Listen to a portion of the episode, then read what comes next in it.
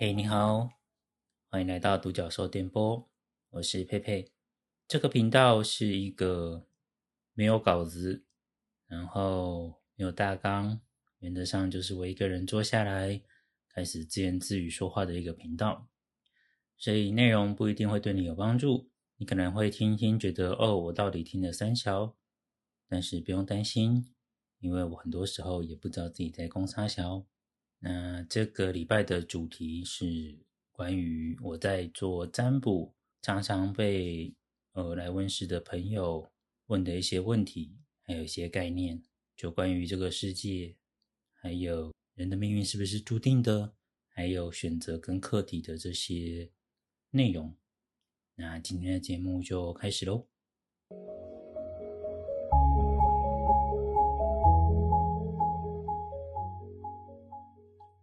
嗯，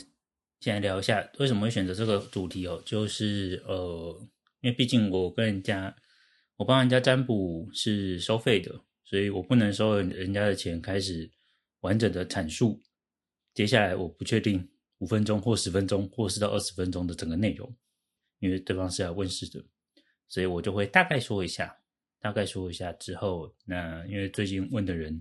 越来越多了，所以想说。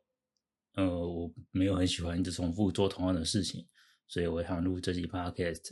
然后只要有人问，我就起个头，之后给他网址，然后自己去听。所以，嗯，现在的你有可能是之后问这个问题，呃，我给你材料的的朋友们，这样子。好，首先最常被人家问的就是命运到底是不是注定的这件事情哦。嗯，先讲结论。在我的认知里面，命运是注定的。应该说，你来这个世界就是为了完成某个课题，然后才会到这个世界来。所以，你有你的自你的宿命，你要背负的东西，你要完成的内容跟挑战。所以，这件事情是注定的。那你也是为了这个目的。才进到这个肉身这个这个载具，然后过日子跟学习事情之后，让自己成长。那举例来说，比如说，假设有一个人，他的宿命可能，或者是他的责任义务是给这个世界，比如说带来一个新的所有人都可以使用的工具，还要开发这个工具，那这件事情就注定了。但是这件事情它会自然发生吗？我觉得要看你下来之前的路线选择跟安排，所以也有可能有有些人没有办法完成这个宿命或者是这个课题，就结束了这一生，然后再回去上面的总部之后，因为你还没有完成这个课题，你再到下一辈子，你就会换另外一个载具。再下来，再重复做一样的事情，直到你的课题完整，或者是你该练的能力练练完，才会结束这样的轮回。所以，嗯，大家现在可以回想一下，就是我自己的经验，就是每十年会是一个很，就是你活在这个世间上，每十年会是一个一个轮回，就是。如果你十年前有某个课题没有处理好，那十年之后这个课题会重新重复来找你。大家可以回想一下自己有没有这样的经验，比如说十年前一样的问题，十年之后换了一批人，又给你一样的问题，那就表示说，哎，这十年是给你成长的时间，这样子。那如果你选择不处理它，那这个课题就会延到下一个十年，或是下一个规律里面。那比较好理解的例子就是，或许在感情之中，有些人他会一直重复的找相同类型的伴侣。那就算那个伴侣他有一样的不好的习惯，还是会继续找，就是或许要从这个不好的习惯里面获得一些能力，或是解解决掉这个缘分上面的结，这样子。所以，这延伸了一个话，一个一个方向，就是，哎，如果我的宿命，我的命运是注定的话，那我还需要努力吗？如果做一切努力都没有办法改变这件事情的话，那我为什么还要努力去去嗯改变自己之类的？嗯，我的想法比较偏是这样子，就是你的人生灵魂课题真的就是固定，它是注定的，你就是得去得去处理这些事情，你必就必须要学到一些学到一些能力，或者是让自己的状态进入成长到某个状态去解决这个课题，这样子。但是在这个过程中，你做出的改变会让你进入你想要的状态。或者是你不想要的状态。举例来说，呃，你知道自己要坐飞机到法国去，所以坐飞机的这个旅程它是注定的。这就假设，呃，这个就像像是你的宿命。但是中间你要坐头等舱还是经济舱，是你自己可以改变的。所以，呃，你可以在中途。做出很多的努力跟改变，让你在执行这个宿命的状态是你相对舒适跟你想要的。这个其实就是努力跟改变的意义所在。那当然，这些东西都建立在自己在生活中的一个一个小小的选择。我会觉得这个世界没有所谓的超级英雄，没有所谓的胖出现就。突然改变一生的某个存在，就是所有的改变都是经由你日常的每一次小小的选择跟累积，然后慢慢的走到你要的状态，这样子。所以，嗯，我并不是一个积极的人，但是我会觉得，在目前的阶段，会觉得有意识的让自己慢慢的一点一点的往自己想走的方向去。转变这件事情，其实，呃，我不，我不能说它是重要的。我的概念跟一般人比较不一样，就是我不觉得它是重要的，但是它是一件划算的事情。再拉另外一个话题，其实我们排斥所谓的“哦，这件事很重要，所以一定要做”的概念，我很不喜欢这个概念。就是，而且这种概念通常都是。别人跟你说的，并不是你自己发自内心的，就是哦，我觉得很重要。举例来说，嗯，我成长的的那个年代，就是那个那个人世间的年代，基本上就是呃，所有的路径，因为那时候网络可能刚兴起，就是一般人接受到的资讯量没有那么大，所以都会本能的朝着某种。样板型的人生路径，或者是生活状态去过日子。那现在当然是改变非常非常多了。现在就是很多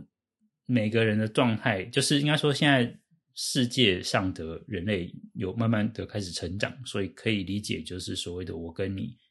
是不一样的。那开始慢慢有尊重这尊重各自的差异这件事出现。但是我那个年代是真的。没有，就是单一价值观这件事情是非常恐怖。举例来说，其实我是一个非常非常高敏感族群的人，可能之前之前也有提过，就是我对外在的刺激跟反应是会放大，所以也造成也造就我原则上就是我只要眼睛张开，我的精神力的内耗就是基背景的消耗，就是比一般人要来的多。所以，我真的很不适合，比如说进入体制，或者是进入公司去不停的跟人互动，不停的跟人相处，然后借此来来来生活，来来赚取生活上的报酬或者是资源。这样，那当然高高敏感族群或者是内向型人格这些东西，在就是这几年广泛的慢慢大家可以建构这些概念，但是在我成长那个年代，原则上就是外向者圈呐。的一个世界，或者是说说你必须要生存的话，你就必须要跟这个世界有很多的互动。那当然，有些人可以轻易的做到这些事情，比如说像是哎，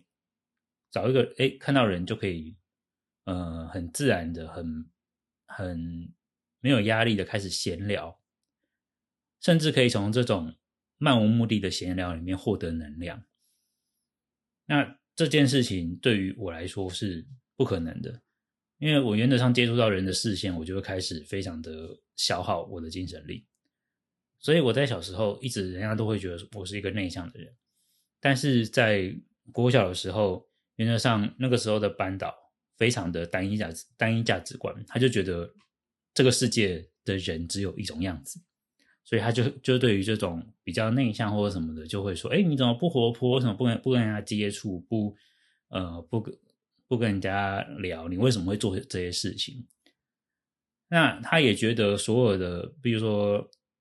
外向的事情才是好的，比如说会打篮球的的男生，哇，很棒。然后，哎，反应快的男生很棒。那你只要出了那个框架，因为他不能理解嘛，那他就会，因为他他不能理解，加上他又有权利，所以他就会一直去否定你的这个部分。那我印象蛮深刻的，就是呃，我真的很，我真的很喜欢创作。我觉得如果能够我能够得到能量的其中一个行为，应该就是创作吧。那小时候很喜欢画画，对画画非常有兴趣。但是他看到呃，我跟一群朋友一一群呃同学，就是就是开始画画，上课画，就很因为真的很喜欢嘛，就画漫画这样子。然后他就会用他他就觉得哦，小朋友不学习是错误的，他就直接撕毁我们的作品。那这样子也也导致我后面花了很多很多年的时间才。慢慢的建构，就是我创作是有价值的这件事情，应该说到现在还肯还才慢慢的把这件事情捡回来这样子。然后他也呃不能理解，就是他觉得读书之外的读书啊，或者是外向型，就是那种模板以外的东西都都是不好的。我小时候也有也有去，嗯，因为音乐老师觉得我我那时候的声音不错，就是找我去合唱团，那我很喜欢唱歌。那他也是直接毁灭我去合唱团的这些时间，因为我就是一直很专注的在在练习唱歌这件事情。但是回到现在的我，我就会觉得，哎，那时候才国小，不读书真的这么重要吗？应该说，我并不觉得读书然后考到好好成绩是一件重要的事情因为学习本来就是你基于对这这个世界。的好奇心，然后做出探索。那书本跟课本只是系统化，让你可以相对快速的吸收这些知识的一个道具而已啊。那如果你没有要照着这个人类世界，或应该说没，嗯，该说是没有啊，就是没有，或者是你不适合照着人类世，就是你所处的是社会的系统走的话，那在生存的前提之下，其实不一定。要读书到什么什么学历啊？只是它是相对划算的报酬而已，对啊，所以我会觉得，以前成长的那个年代，就是每一个人都不是人，都是一个你在那个时期的身份被赋予的，只能有那个样貌的风气，是一个非常恐怖的时代。对我来说，那好在就是现在慢慢的世界。起码台湾这边接慢慢的接受多元的这个概念了，那我也慢慢的听到蛮多年纪比较大，呃，我我我的用词是年纪比较大，因为我我不觉得人年纪大就是值得尊敬的长辈，呃，这件事情它并没有任何的因果关系，呃，因为废物到老只会变成老废物，这是我非常常说的一句话，但是。的确，就是我可以看到跟我同龄或者是年纪比较大的人们，呃，慢慢会出现，就算是是概念上比较相对保守的族群，都会慢慢出现。哦，就是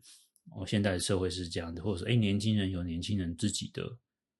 想法，就是开始有这种尊重，而不是像我以前遇遇到那种，就是强制要所谓的矫正你要教育你的。那种强硬的手段，我是觉得这个世界是的确开始改变，这是第一个。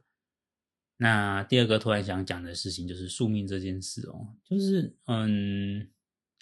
应该说课题啦，宿命这个课题，我自己的话慢慢摸索，慢慢摸索。我我现在这个阶段感受到的想法是，嗯，我真心想做的事情其实是。呃，让有努力付出跟努力活着的人，可以有某种方式，就是养活自己，就是赚取报酬的这件事情。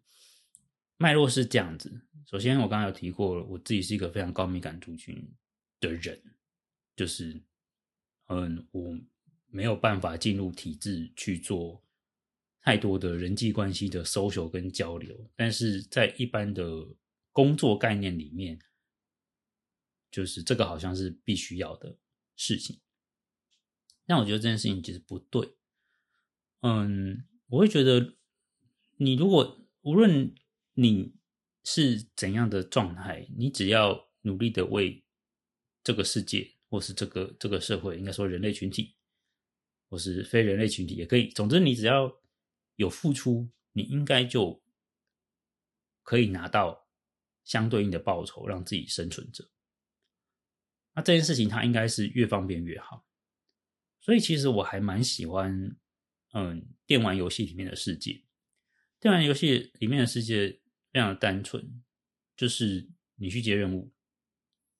那接到了，然后然后执行完这件事情之后，再把呃。再去回报，你就可以获到报酬，获得到报酬了。中间没有没有太多太复杂的事情，所以像现在就是外送啊，或者是之类的，就是接单，然后去呃完成任务之后领到报酬，中间没有太多的的那种消耗或者是要求。我觉得这个相对来说，对我的价值观。